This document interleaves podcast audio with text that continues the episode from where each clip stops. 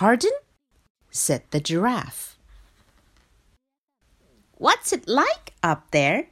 asked the frog as he hopped on the ground. Pardon? said the giraffe.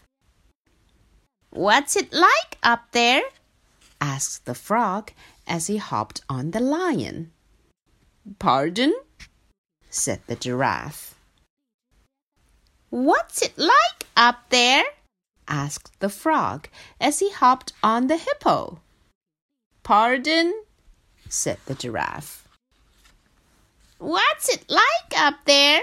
asked the frog as he hopped on the elephant. Pardon? said the giraffe.